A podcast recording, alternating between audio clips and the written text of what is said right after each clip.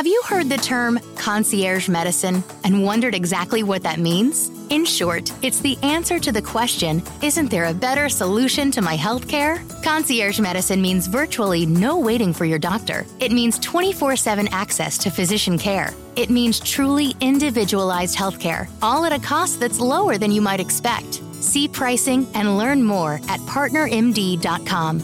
It's better healthcare for an even better you. Comencemos a grabar. Nuestra alma hoy nos permite conectar más allá de lo que podemos ver. Solo siente y déjate llevar. Soy Paola de Lucky y estoy aquí para crear un espacio lleno de magia y metamorfosis. ¿Lista para ser parte de la conversación? Hello, ¿cómo estás? Siento que no hay mejor lugar que este para poder conversar. Y sí, a ver, realmente estas últimas semanas me he sentido demasiado feliz, pero al mismo tiempo han pasado cosas que de alguna manera te bajan los ánimos, sí, sí. Situaciones que tienes que atravesar cuando estás en un nuevo comienzo.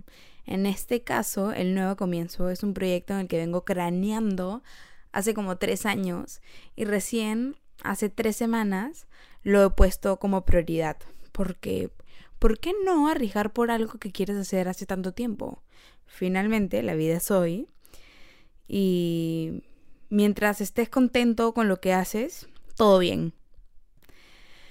Ay, pero también existe la parte no tan feliz y agradable, que claro, viene a ser que en tu mente tienes algo y dices, sí, quiero, ay, bravazo, todo chévere. Este, como que quiero chambear eso, ¿no? Todo, todo monstruo.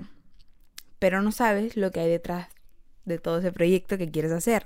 No sabes el trabajo agotador que es y que vienen las desconfianzas, las indecisiones, las inseguridades y sobre todo las equivocaciones.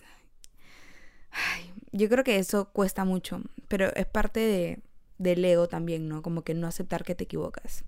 En fin, y te llegas a frustrar y es horrible, pero luego recuerdas el propósito de tu llegada a esto nuevo y tratas de verlo por ese lado y es algo así como una ruleta, ¿no? A veces estás en el mood feliz, a veces en el mood agotador, a veces en el mood de enojo y a veces en el mood de falta de creatividad. Ay, no, heavy. Y es justo eso de lo que vamos a hablar un poquito, ¿no? Eh, creo que más, o sea, creo que lo que más me ha costado afrontar eh, es la falta de creatividad. Y llegué a la conclusión que mientras más me presiono, menos funciono, definitivamente. Soy hiper intensa en mi trabajo y quiero que todo salga bien, todo salga perfecto me presiono a mí misma con todo esto y no paro, de verdad que no paro. Porque, a ver, obviamente es mi proyecto y quiero que todo salga bien, pero he aprendido con el paso de estas semanas que no todo es como uno quiere y que tengo que ser más flexible. Sí, flexibilidad, Paola. Con las cosas que hay a mi alrededor y con la, o sea, con las propuestas que me dan también, ¿no? Eh, Creo que esto es parte de una persona cuando recién está creando algo. Quieres tener el control de todo y realmente no se puede. Literal, llegó un momento de ser tan dura conmigo y juzgar mi creatividad que no me gustaba nada de lo que hacía y seguía ahí, sentada en mi mesa dándole y dándole algo que sabía que no iba a salir por lo estresada que estaba conmigo misma y lo dura que estaba siendo conmigo. Hasta que mi mamá un día entró a mi cuarto y me dijo, escúchame, relájate y trabaja con lo que tienes que ya está lindo. O sea, no seas tan exigente contigo y cree lo que haces. Créetela. Mientras más estresada e intensa estés con, con esto, no vas a lograr inspirarte para diseñar. Y ahí fue el momento en el que senté cabeza, lo medité, lo analicé y dije, realmente estoy siendo muy dura conmigo y no estoy confiando en mí en este momento ni en mi proceso, de alguna manera, ¿no? Fue duro, duro verlo, duro.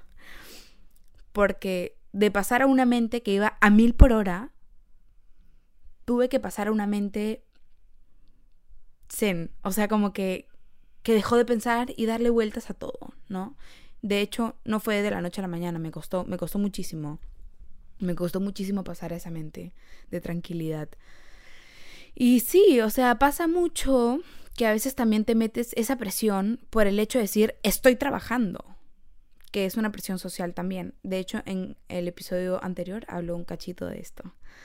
Eh, bueno, en fin, aprendí que es parte de un proceso y así como existe la emoción y la felicidad en un proyecto, existe también la otra parte que es la que nadie te dice, que es la que les estoy compartiendo.